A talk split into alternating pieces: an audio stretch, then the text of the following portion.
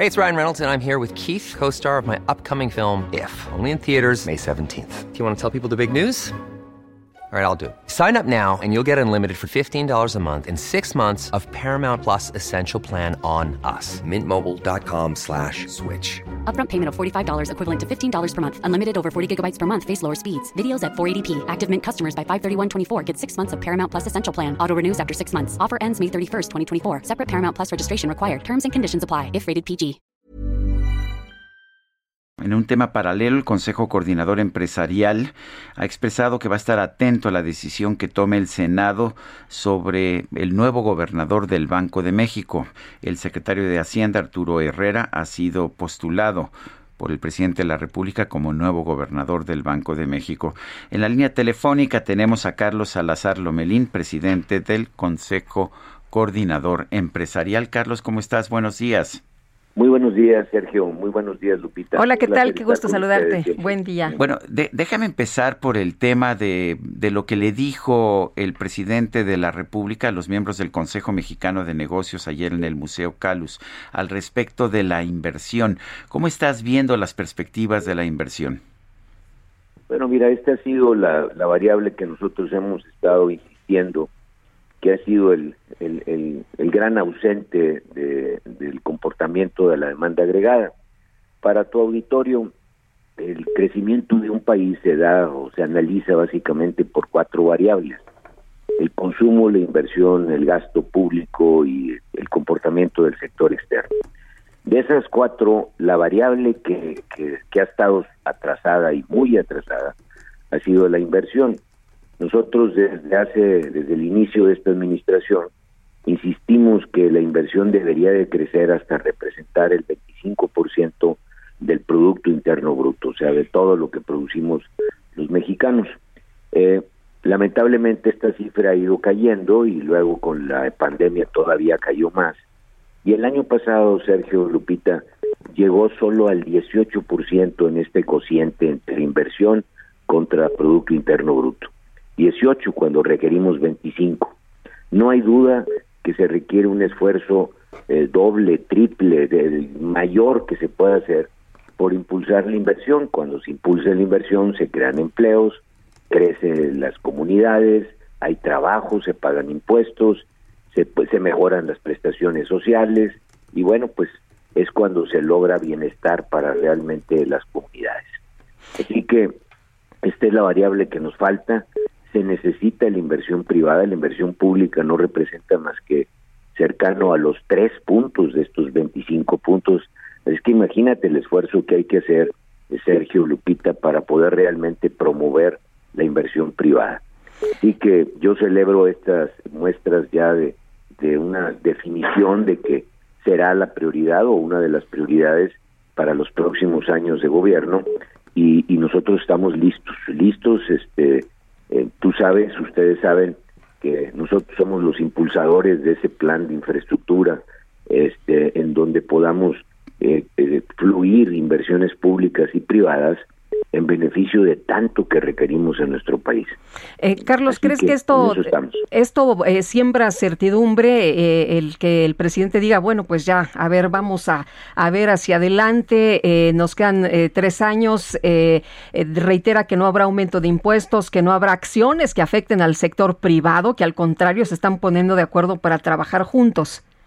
Yo creo que es un magnífico mensaje, o sea, ese mensaje del presidente eh, repitiendo y reiterando de que no habrá aumento de impuestos, de que impulsará la inversión privada, de que eh, volveremos a tener este tercer anuncio en el que hemos estado trabajando con la Secretaría de Hacienda desde hace semanas, este, el Consejo Coordinador y las organizaciones que lo integran, eh, creo que es un, es un muy buen mensaje. Ahora, lo que también tenemos que reiterar y seguir repitiendo es que esto tiene que ir acompañado de lo que nosotros hemos denominado el respeto a la legalidad.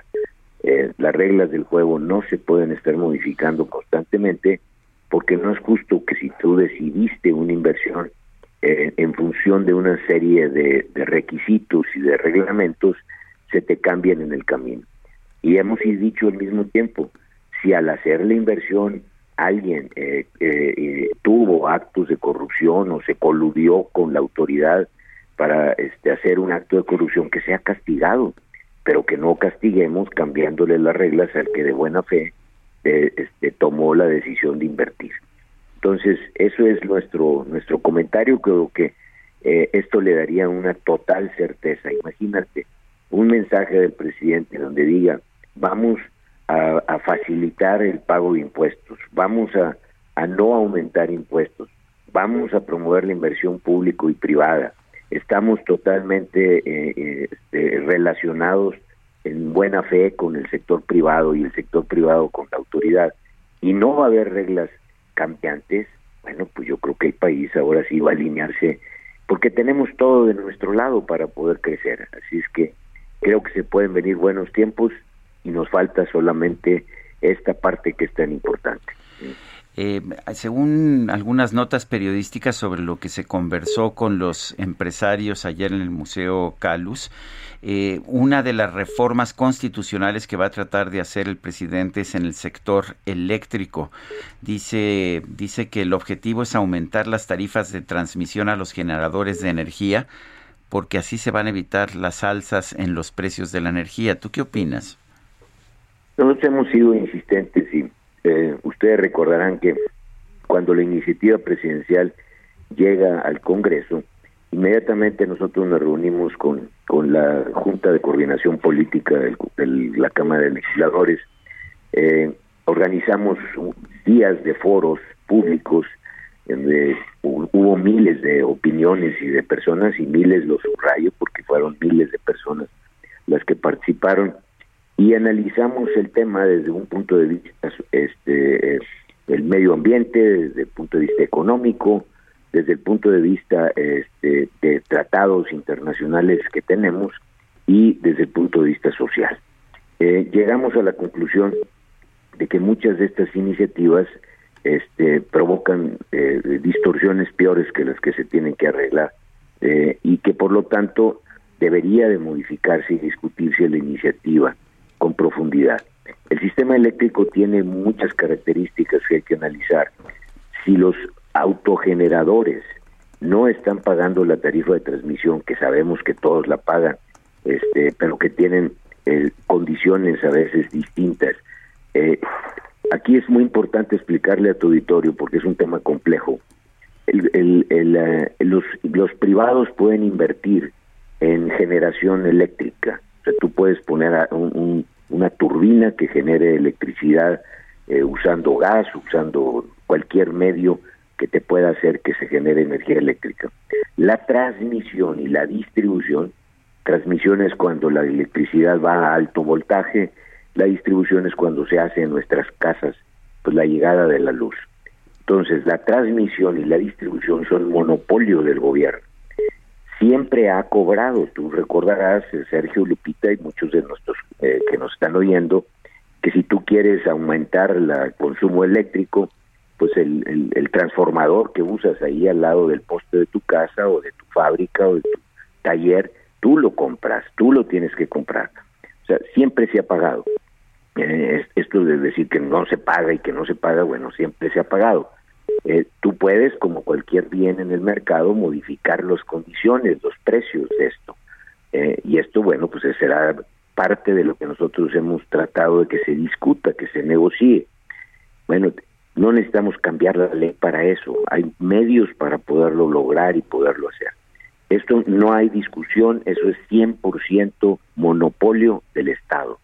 Para nuestro auditorio, todas las líneas de transmisión, o sea, donde va el alto voltaje y las líneas de distribución en nuestras ciudades son monopolio del Estado. Eh, y por otro lado, pues la Comisión Federal también tiene su propia empresa en donde él genera electricidad, se autovende a las líneas de transmisión y de distribución. Nosotros hemos dicho, ¿para qué invertir más dinero en generar electricidad cuando lo que nos hace falta en el país son más líneas de transmisión y distribución? El año pasado eh, no llegaron a 10 kilómetros el incremento de las líneas de transmisión y distribución en el país, de, transmisión, perdón. Eh, 10 kilómetros, cuando ahí es donde requerimos inversión del, sector público.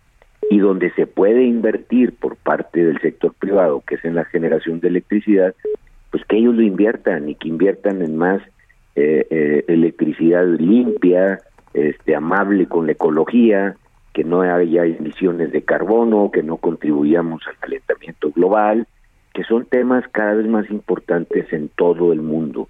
Así que ese ha sido el argumento, creemos nosotros que, que si hay una eh, iniciativa ahora constitucional para hacer esa modificación, pues ojalá y se eh, ratifiquen algunos de las eh, orientaciones de esto y no modifiquemos lo que puede perfectamente arreglarse en una mesa de negociación. Carlos, en 30 segundos, Arturo Herrera, actual secretario de Hacienda al frente del Banco de México, ¿qué piensas antes de que nos agarre el corte? Rápido, una muy buena noticia para el sector privado. Arturo es un hombre preparado, tiene una este, magnífica orientación y un magnífico conocimiento de la economía. Estos últimos años, obvio, lo han redondeado más para conocer mejor el país. Una buena noticia para México. Eh, Rogelio Ramírez, un economista también que he tenido la fortuna de conocer, eh, totalmente capaz, capacitado, ha trabajado en el sector privado, en el sector público y creo que también es una muy buena decisión. Carlos Salazar, presidente del Consejo Coordinador Empresarial, gracias por hablar con nosotros. Muchas gracias, Sergio. Muchas gracias, Lupita. Hasta luego, muy buenos días. Saludarlos.